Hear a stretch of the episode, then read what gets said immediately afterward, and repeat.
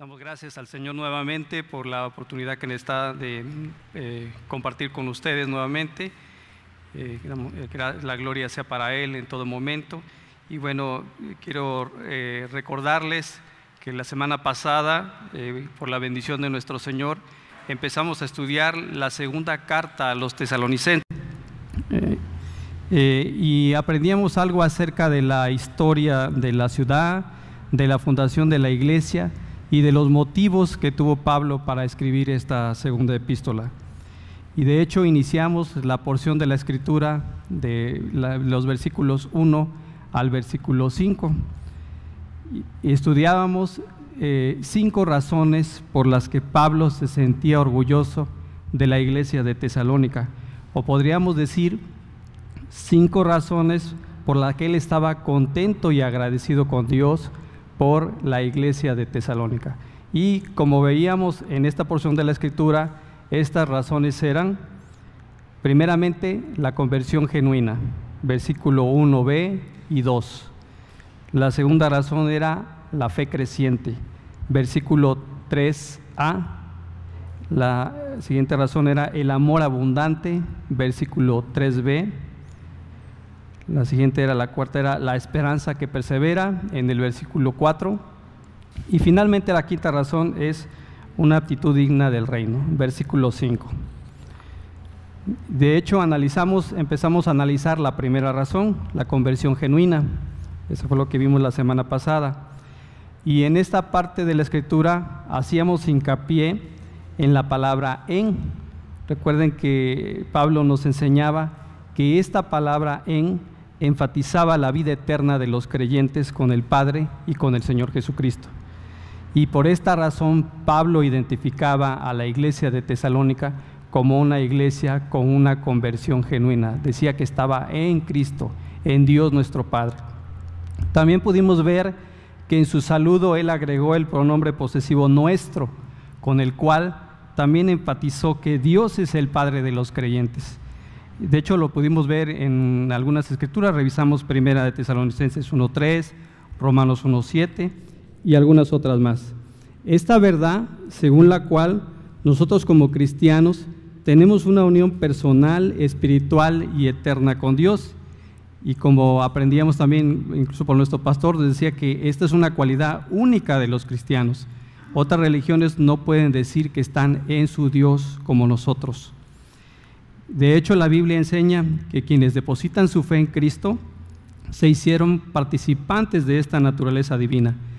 También escudriñamos varias de las citas, no las voy a mencionar, pero escudriñamos varias citas para hacer alusión a esta participación de naturaleza divina. Y concluíamos la primera razón eh, con lo siguiente. Decíamos que si una iglesia no está en Cristo, en Dios, perdón, y en Cristo Jesús, simplemente no es una iglesia. Si tenemos que estar todos en Cristo Jesús. Bien, pues vamos, voy a pedirle que oremos para poner en la mano de Dios el, el mensaje del día de hoy. Padre, esta mañana venimos delante de ti, primeramente agradeciendo la obra redentora de tu Hijo Jesucristo en la cruz, por la cual hoy podemos estar delante de ti y poder también tener la libertad de poder ser llamados hijos tuyos. Gracias Señor por la libertad también de poder leer tu evangelio, escudriñarlo y aprender cada día, Señor. Te pido por mí, Señor, para que me ayudes a exponer fielmente tu palabra, Señor. Permíteme que el mensaje de hoy sea el adecuado para tu iglesia y que al final de esta, eh, predicación, Señor, podamos salir fortalecidos con tu evangelio. Te lo pedimos, Señor, en el nombre de tu Hijo Jesús. Amén. Bien, pues como les decía, les pido que vayamos a sus Biblias. Vamos a leer otra vez la porción de la Escritura, segunda de Tesalonicenses, capítulo 1, del versículo 1 al, al versículo 5.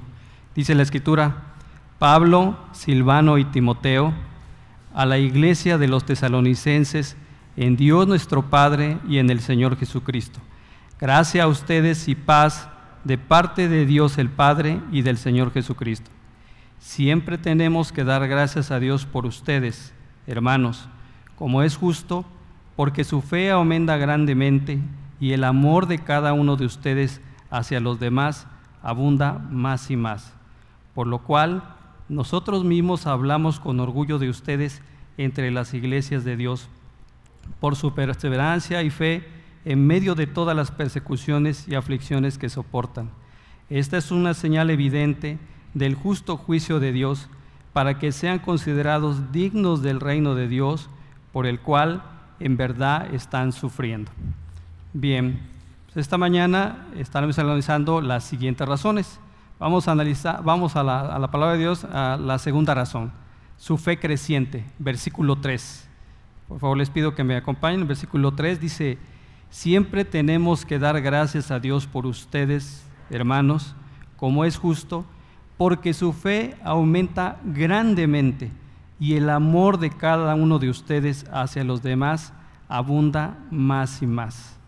Bien, como podemos ver hermanos en este versículo, se contiene la, la palabra tenemos. Después de siempre dice tenemos. Bueno, ¿y aquí se refiere? ¿Quiénes? ¿Quiénes tienen? Bueno, pues el autor de esta, de esta carta y sus colaboradores, Pablo, Silvano y Timoteo. Ahora, ¿a qué se refiere o a qué hace alusión la palabra tenemos? Bueno, se refiere a una obligación, deuda o, responsabilidad profunda. Por ejemplo, hermanos, nosotros como cristianos, como hermanos en la fe, tenemos la obligación o, la responsabilidad de orar todos los días, por ejemplo, de buscar del Señor, de dar buen testimonio. Es algo que tenemos por entendido que tenemos que hacer. ¿sí? En alguna ocasión decíamos, responsabilidad no como algo que nos obligue. Y este es el caso de Pablo. Pablo no tenía otra opción más que dar gracias a Dios por los tesalonicenses. Él se sentía obligado a hacerlo, pero como les acabo de mencionar, no de una manera forzada, o sea, no decía, tengo que orar por los hermanos de, por, de Tesalónica, sino porque Pablo reconocía que el crecimiento en la fe de los hermanos de Tesalónica solamente venía o solamente podía ser dado por Dios. Bien, y como en, como en otras ocasiones también Pablo nos ha enseñado aquí, la, la primera palabra dice siempre, él nos está enseñando cómo está orando por los hermanos de Tesalónica. Y él dice siempre, no como lo haríamos nosotros algunas veces o de vez en cuando. Él quiere que los hermanos de Tesalónica tengan la certeza de que Él está orando por ellos siempre. De hecho, esa palabra siempre Pablo la ha ocupado en otros textos como hemos estudiado. Él nos animaba a orar siempre, a dar gracias a Dios siempre. Pero, ¿cuál es la razón en sí por la que Pablo está agradecido con Dios por la iglesia de Tesalónica? Bueno, pues como lo pudimos ver en el versículo, dice que Pablo está agradecido porque la fe de los tesalonicenses estaba creciendo. Pero, ¿de qué manera? ¿De qué manera podemos leer en el versículo dice que está creciendo? Bueno, podemos ver que dice que la fe de los hermanos tesalonicenses estaba creciendo grandemente. ¿Y cómo podríamos traducir esta parte de grandemente? Bueno, pues podemos traducirla como que estaba creciendo sin medida o creciendo más allá de lo esperado. De hecho, el informe que Timoteo le da a Pablo de los hermanos de tesalonicenses es que efectivamente, a pesar de la persecución que ellos tenían, su fe estaba creciendo.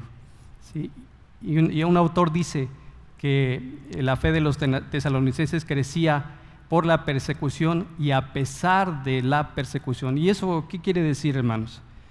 Bueno, pues quiere decir que, que, la persecución en alguna ocasión o la aflicción en algún momento nos puede ayudar a vernos de qué tipo es nuestra fe o cómo es nuestra fe, si es una fe verdadera o si es una fe falsa. Y bueno, eh, podríamos decir, hermanos, ¿y, ¿y por qué dices eso? ¿O por qué Pablo se está refiriendo a, que pueden, eh, de que la persecución eh, afirmaba la fe en ellos o, que a pesar de la persecución su fe seguía creciendo. Bueno, hermanos, pues quiero poner un ejemplo. Nosotros, sin excepción de personas, de todos los que estamos aquí, en un rato más, en un momento, hoy o mañana, podríamos cruzar con una aflicción importante. Y esta aflicción nos llevaría a ver si nuestra fe es verdadera. ¿sí? Y bueno, vamos a ver qué dice la, palabra de Dios en relación a esto. Vamos a ver, los, los invito a que vayamos a Mateo 13, versículos 20 al 21. una escritura que ya conocemos. Mateo está hablando acerca de la parábola del sembrador. Recuerden, hermanos, esto, esta cita es para afirmar acerca de la fe que no es verdadera. Dice, y en aquel y aquel en quien se sembró la semilla en pedregales, este es el que oye la palabra y enseguida la recibe con gozo, pero no tiene raíz profunda en sí mismo, sino que solo es temporal.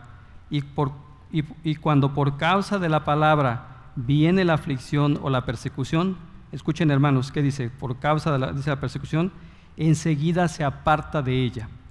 ¿Esto qué quiere decir, hermanos? Bueno, que en, en, este caso sus hermanos pues no tenían una fe verdadera, cosa contraria con lo que ocurría con la iglesia de Tesalónica. A pesar de la persecución, ellos perseveraban. Por otra parte, ¿qué dice la escritura con relación a la fe verdadera? La palabra de Dios dice que la fe verdadera es indestructible. ¿Por qué? Porque dice que el Señor Jesucristo no permitirá su destrucción. ¿Y esto en qué podemos verlo? Bueno, vayamos a las escrituras, hermanos. Vayamos a Lucas 22, 31. Aquí, si recordamos, a Pedro el Señor le advierte, pasará una prueba y dice el versículo 31, Simón, Simón, mira que Satanás los ha reclamado a ustedes para zarandearlos como a trigo. Y es verdad, hermanos, aunque la fe de Pedro iba a ser sacudida con severidad, pues esta fe no sería destruida. Más adelante, ahí en ese mismo versículo, en, en Lucas 22, pero ahora en el 32, el Señor dice, pero yo he rogado por ti para que tu fe no falle, y tú, una vez que hayas regresado, fortalece a tus hermanos. O sea, podemos pasar una tribulación, pero si nuestra fe es verdadera, seremos fortalecidos. El mismo Pedro, más adelante, eh, hablando ya tal vez de su propia experiencia, él escribe en Primera de Pedro 1, capítulo 1, versículos 6 y 7, también una escritura que ya conocemos, dice la palabra de Dios, en lo cual ustedes se regocijan grandemente, aunque ahora por un poco de tiempo, si es necesario, sean afligidos con diversas pruebas, para que la prueba de la fe de ustedes, más preciosa que el oro que perece, aunque probado por fuego, sea hallado que resulta en alabanza, en gloria y en honor en la revelación de Jesucristo. Eh, aquí hago un recordatorio, una escritura eh, que mencionaba nuestro hermano Mai acerca de, la fe de Jot, ¿sí? Eh, esta escritura la verdad me, gusta mucho por lo que dice, pero bueno, les comparto lo siguiente. Dice la palabra de Dios en Jot 42, 1, 6. Después de que efectivamente Jot soportara sufrimientos, él reafirmaba su fe en Dios. Jot 42, 1, 6.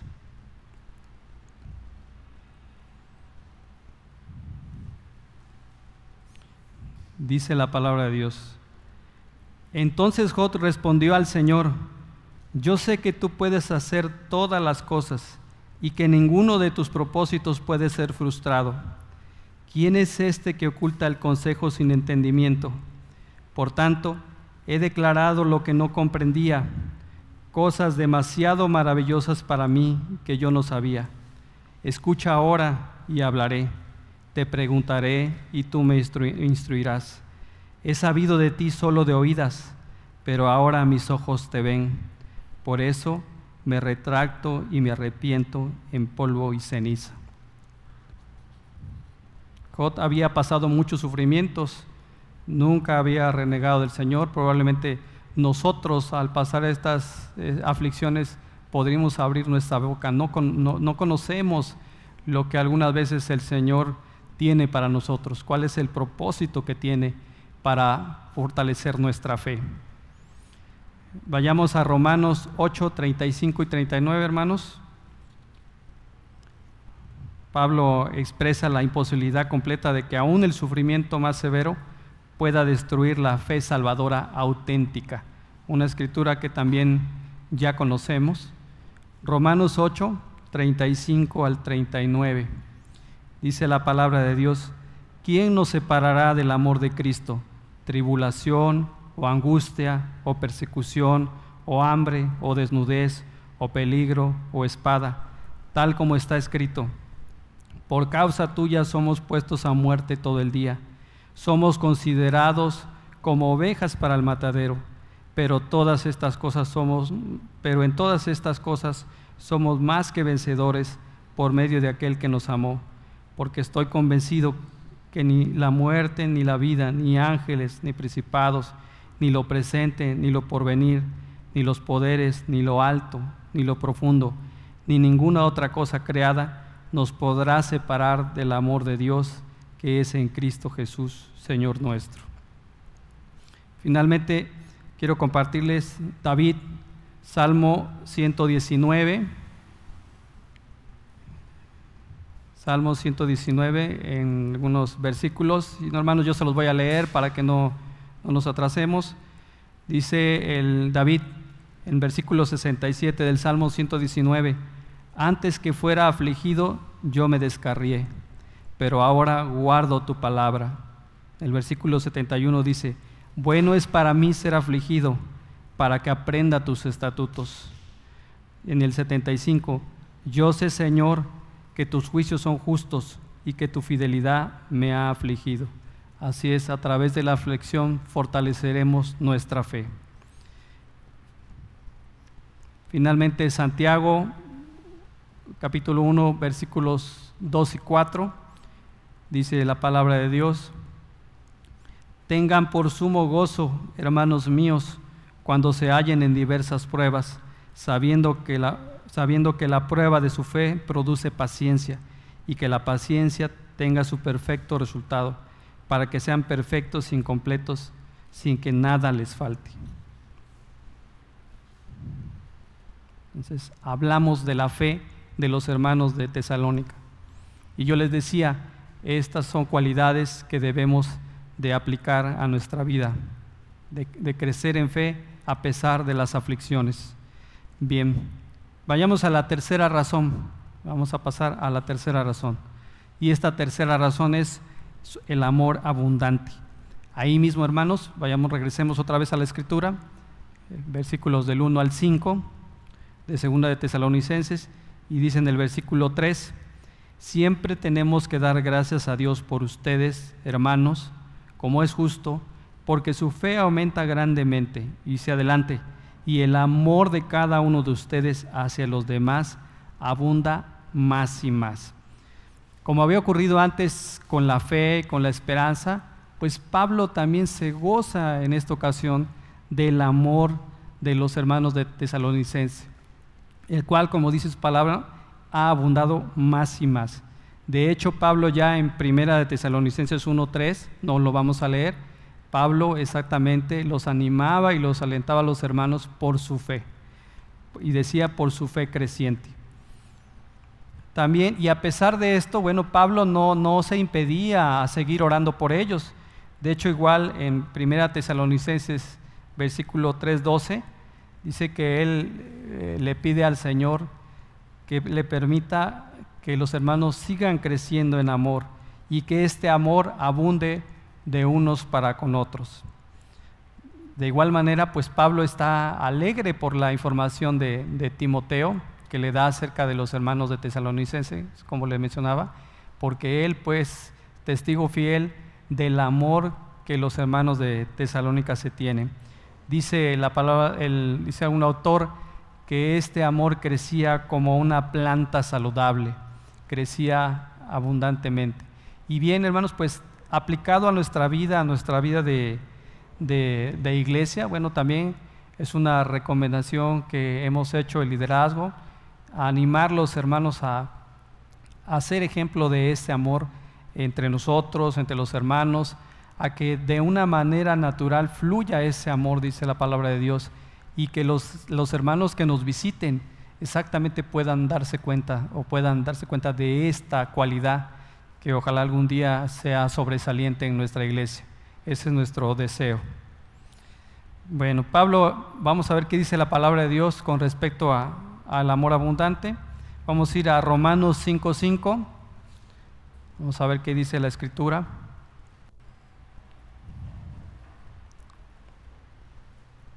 Pablo escribiendo a los romanos, les dice en el versículo capítulo 5, versículo 5, dice, y la esperanza no desilusiona, porque el amor de Dios ha sido derramado en nuestros corazones por medio del Espíritu Santo que nos fue dado.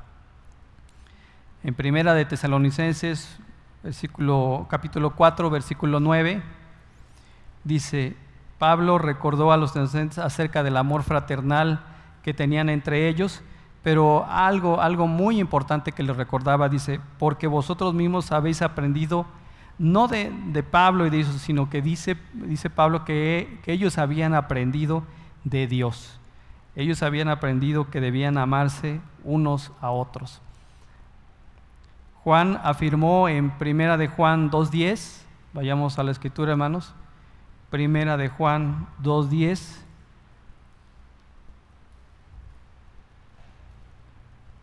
dice la palabra de Dios, el que ama a su hermano permanece en la luz y no causa tropiezo en él.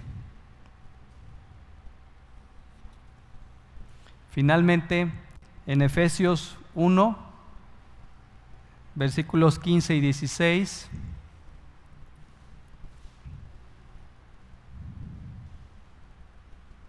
aquí habla de la, de la fe y del amor, dice, por esta razón, también yo, habiendo oído de la fe en el Señor Jesús que hay entre ustedes y de su amor por todos los santos, no ceso de dar gracias por ustedes, mencionándolos en mis oraciones.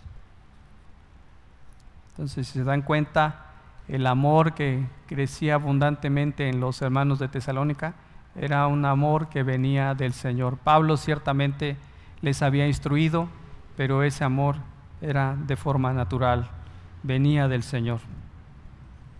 Y era también resultado de la aceptación eh, eh, de una forma genuina del Evangelio por parte de los hermanos de Tesalónica. De hecho, es una de las también características. Ellos abrazaron eh, de una forma rápida el, Evangelio, se convirtieron de una forma rápida al Evangelio y el amor era una manifestación también de esta conversión. Bien, cuarta razón. En el versículo 4, hermanos, regresemos primera de Tesalonicenses del 1 al 5, ahora en su versículo, perdón, segunda de Tesalonicenses, versículos del 1 al 5, ahora el versículo 4, hablando de la esperanza que persevera, dice, por lo cual nosotros mismos hablamos con orgullo de ustedes entre las iglesias de Dios, por su perseverancia y fe en medio de todas las persecuciones y aflicciones que soportan. De igual manera, hermanos, pues eh, al igual que con la fe y el amor, Pablo deseaba que su esperanza aumentara y por ello expresa su preocupación en la primera carta, en el capítulo 3, versículos del 3 al 5, Pablo está preocupado y les habla acerca de su esperanza porque él piensa que las aflicciones pudieran hacer que esta esperanza de los hermanos se perdiera. Y de hecho lo comentamos, ¿no? Ellos, eh, algunos de ellos estaban perdiendo la esperanza, eh, por ejemplo, en, en, la, en, la, segunda venida del Señor, acerca del evento de, de, la, de, de que serían tomados. Y Pablo en este capítulo nuevamente les instruye y les recuerda incluso que los que murieran primero resucitarían primero para que retomaran y recobraran la esperanza que tenían. Y bueno, ¿cuál fue el informe de Timoteo nuevamente acerca de la, de la esperanza o de su, la perseverancia que tenían los hermanos? Bueno, pues el, el comentario fue bastante bueno. Ellos estaban firmes en medio de la persecución Sí, y como en otra ocasión, pues Pablo también se, eh, se enorgullecía, como decía, se sentía dichoso por la fe que perseveraba en estos hermanos de Tesalónica. Y bueno, aquí quiero comentar algo acerca del versículo. Dice que hablamos con orgullo de ustedes. ¿A qué se, qué se refiere o qué es lo que, ellos, lo que Pablo manifestaba? Bueno, hablamos y decíamos que el orgullo eh, de una manera positiva es que él eh, se sentía, eh, sentía que tenían algo digno de ser resaltado en ellos y es exactamente de su perseverancia, de la esperanza que tenían. Dice la palabra que, bueno, en un texto que ellos de alguna manera se sentían apenados por estos halagos de, de Pablo así que él, sabiendo que ellos no, no tomarían esa, esa actitud de orgullo, él se expresa y dice que él se enorgullece de ellos. ¿En dónde? Dice, en las iglesias de Dios. O sea, él comparte este orgullo, esta satisfacción que tiene por la perseverancia de los hermanos de Tesalónica con otras iglesias. Curiosamente, Pablo les escribe a los hermanos acerca de, de esta de su fe, él estando en Corinto, en una iglesia con, muchos problemas en ese momento. Y en ese tiempo Pablo escribe a los hermanos de Salónica que él está orgulloso por su perseverancia. Finalmente puedo decir con respecto a la esperanza que Pablo estaba agradecido y orgulloso de la permanencia de la iglesia Tesalónica por su fidelidad al Señor, porque a pesar de las persecuciones y por la hostilidad de sus enemigos y por las aflicciones y sufrimientos que ellos tenían, ellos seguían perseverando en su fe, en su amor y en su esperanza. Bien, vamos a la quinta razón, hermanos, versículo 5. Versículo 5 de el capítulo 1. Dice, esta es una señal evidente del justo juicio de Dios para que sean considerados dignos del reino de Dios, por el cual en verdad están sufriendo. Y es que en contraste, hermanos, con, lo, con la visión de algunos hombres hoy que centran su, eh, ¿cómo les podría decir? Que centran su atención en su crecimiento personal. En este caso, los hermanos de la iglesia de Tesalónica ellos tenían una visión teocéntrica, dice un comentario. Esto es, ellos tenían puesta su visión en el Evangelio de Cristo. Y es que en lugar de buscar su felicidad personal o su realización, los hermanos de Tesalónica, ellos bebían de acuerdo al mandamiento de Jesús. ¿Qué mandamiento? Bueno, el que nos da la palabra de Dios en Mateo 6:33.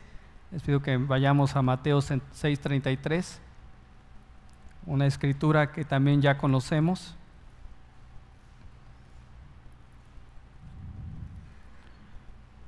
Dice la palabra de Dios, pero busquen primero su reino y su justicia y todas estas cosas les serán añadidas. Tal perspectiva de, de buscar el reino de Dios, pues le servía a los hermanos de Tesalónica para qué? pues para convertir lo que era la persecución, lo que era las pruebas que estaban pasando en una en su fidelidad a la palabra de Dios. De hecho, en, este texto podemos ver eh, que aparece la palabra demostración. Debemos dice, eh, esta es una que para que sean considerados dignos del Señor. Y la palabra demostración se refiere a una prueba. ¿A una prueba de qué? Bueno, dice la palabra de Dios aquí, del justo juicio de Dios a sus amonestados. ¿Y esto qué quiere decir? Bueno, quiere decir que los, que, eh, que los hermanos de Tesalónica serían probados. Dicho, dicho al final del versículo dice, por lo cual en verdad están sufriendo. Entonces, ¿cómo podemos entender la, la amonestación de Dios? Bueno, dice que la amonestación de Dios a los suyos probará que somos sus hijos, porque Dios trata a los creyentes como a hijos. Porque ¿qué hijo es aquel a quien el Padre no disciplina? Pero si lo deja sin disciplina, entonces no lo consideraría hijo. Pero vayamos a la escritura, vamos a ver qué dice la escritura con respecto a, a este tipo de disciplina. Vayamos a Hebreos 12, versículos 7 y 8.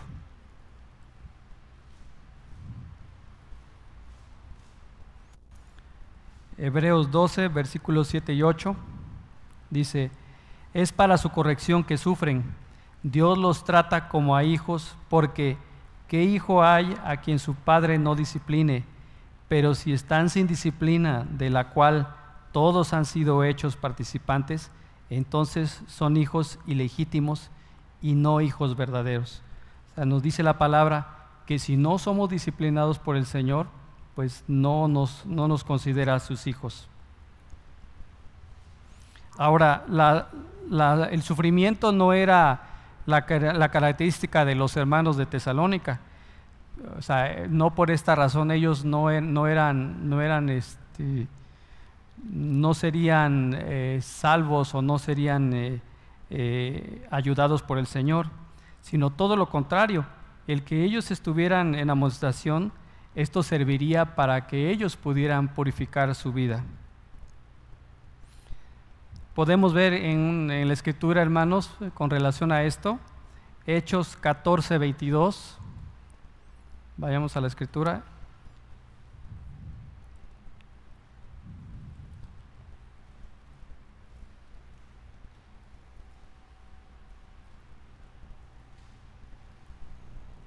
Hechos 14, 22. Aquí Pablo y Bernabé acababan de ser apedreados en Listra y ellos eh, escriben, se escriben en Hechos.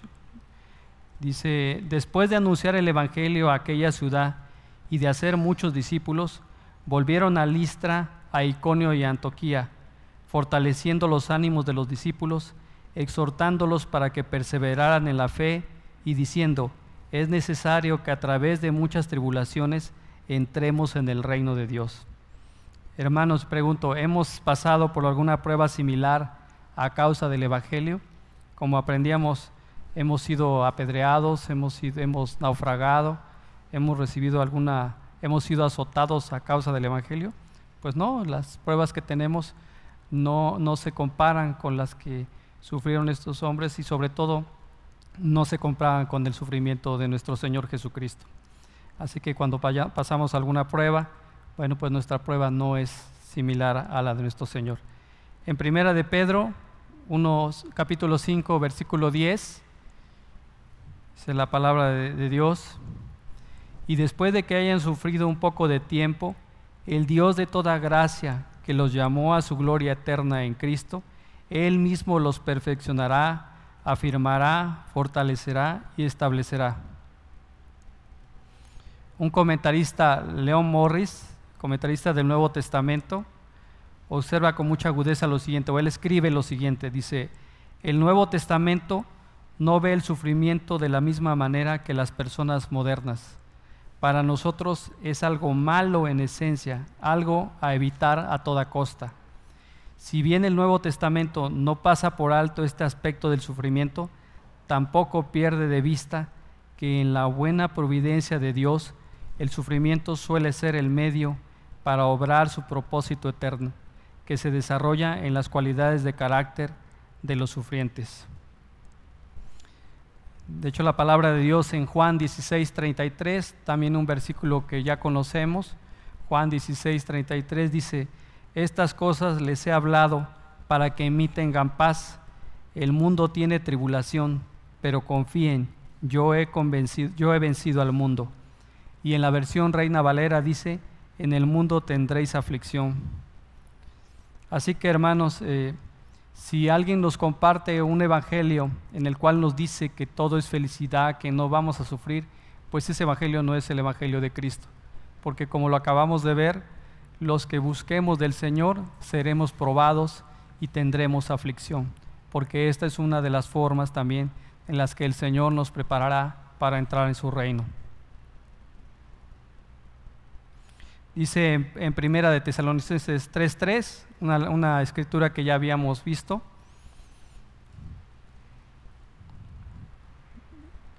Dice, enviamos a Timoteo, nuestro hermano y colaborador de Dios en el Evangelio de Cristo, para fortalecernos y alentarnos respecto a la fe de ustedes, a fin de que nadie se inquiete por causa de estas aflicciones, porque ustedes mismos saben que para esto hemos sido destinados. Pablo sabía que él pasaría aflicción y de igual manera nosotros también, los que busquemos, pasaremos aflicción. Dice un autor, dice, el sufrimiento, una vez que llegamos a considerarlo desde esta perspectiva, no debe de verse como una evidencia de que Dios nos ha olvidado, sino evidencia de que Dios está con nosotros. Pablo puede alegrarse porque cumplía en su carne lo que faltaba de las aflicciones de Cristo por su cuerpo, que es la iglesia. Esto lo dice, lo menciona en Colosenses 1:24, dice la palabra, Ahora me alegro de mis sufrimientos por ustedes y en mi carne, completando lo que falta de las aflicciones de Cristo. Hago mi parte por su cuerpo, que es la iglesia. Pablo lo daba a todos por el cuerpo de Cristo, que es su iglesia, que somos nosotros. Finalmente, finalizo con una, encontré un comentario de una idea blasfema sugerida por algunos que se dicen cristianos y que ellos dicen que necesitan perdonar a Dios por permitirles sufrir. Según esta perspectiva, dice que los creyentes sufren porque aunque Dios es bien intencionado, es incapaz de superar todas las contingencias de la vida. Y hermanos, nada podría estar más alejado de la verdad, pues nosotros sabemos, hermanos, que Dios es todopoderoso y que nada sale de su control.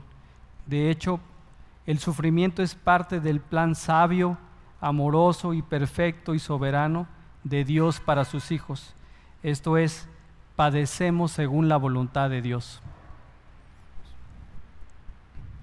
Aunque a veces, hermanos, pues nos cueste o aceptarlo o entender por qué es que sufrimos. Bien, conclusión.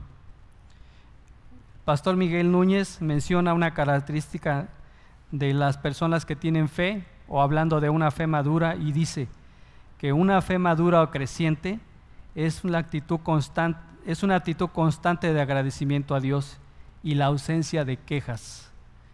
Que si tenemos una fe creciente, tendremos constantemente agradecimiento a Dios y no nos quejaremos. Dice otro autor, dice, una actitud correcta de nuestra fe es dar gracias a Dios por lo que hacen nosotros en otros y a través de otros, porque eso es justo. ¿Y eso a qué se refiere, hermanos? Bueno, que a veces también tenemos que orar si vemos que nuestro hermano está creciendo en la fe.